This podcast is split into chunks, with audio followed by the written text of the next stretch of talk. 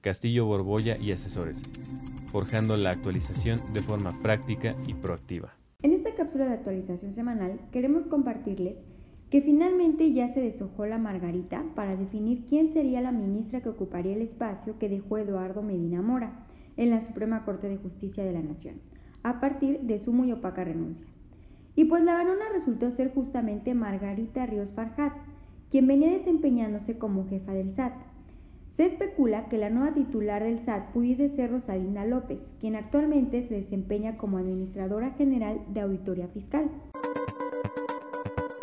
Continuando con nuevos nombramientos, se anunció el cambio de dirigencia de la Asociación Mexicana de Profesionales Inmobiliarios. A partir del mes de enero, Roberto Barrios Gaxiola será el nuevo presidente de dicha asociación en sustitución de Pablo Vázquez Rodríguez.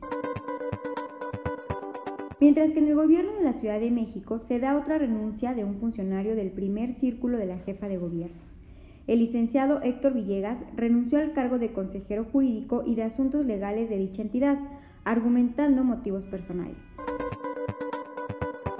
Seguramente han estado escuchando que está a punto de aprobarse una reforma laboral en materia de outsourcing, auspiciada por el senador Napoleón Gómez Urrutia, la cual era verdaderamente agresiva porque prácticamente impedía la mayoría de las prácticas sanas en materia de subcontratación laboral. Por fortuna y ante la presión de diversos sectores, tanto empresariales como políticos, Dicha reforma fue detenida y será discutida en el esquema de Parlamento abierto hasta enero de 2020. En el Estado de México ya se presentó el paquete fiscal para 2020. Dentro de los aspectos destacados del paquete, encontramos que se proyecta disminuir el Fondo Estatal del Fortalecimiento Municipal de 4.000 a 2.500 millones de pesos. Y de igual manera, y ante la poca eficacia de los municipios en la cobranza de los impuestos locales, particularmente del predial, se está proponiendo que de manera concurrente tanto el Estado como los municipios puedan realizar las labores de recaudación de dichas contribuciones municipales. Por otro lado, hay un planteamiento para tipificar como delito de desobediencia el que un contribuyente no comparezca ante la autoridad fiscal a aclarar su situación tributaria cuando haya sido citado legalmente y no haya concurrido mediando dos citatorios.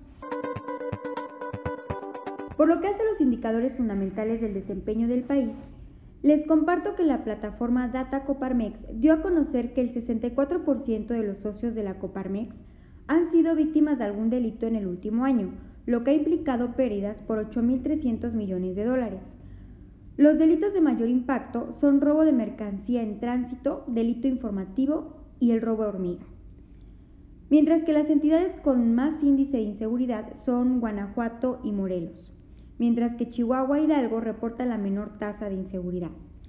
Y en entidades como el Estado de México, Ciudad de México, Guerrero, Chiapas y Quintana Roo, uno de cada dos empresarios ha sido víctima de algún delito de manera directa.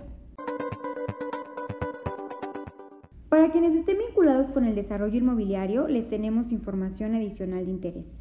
En materia de desarrollo urbano, se autorizó a la empresa Gamaco Arquitectos el condominio horizontal tipo habitacional residencial en el lote 15 del fraccionamiento Condado de Sayavedra en Atizapán, Estado de México.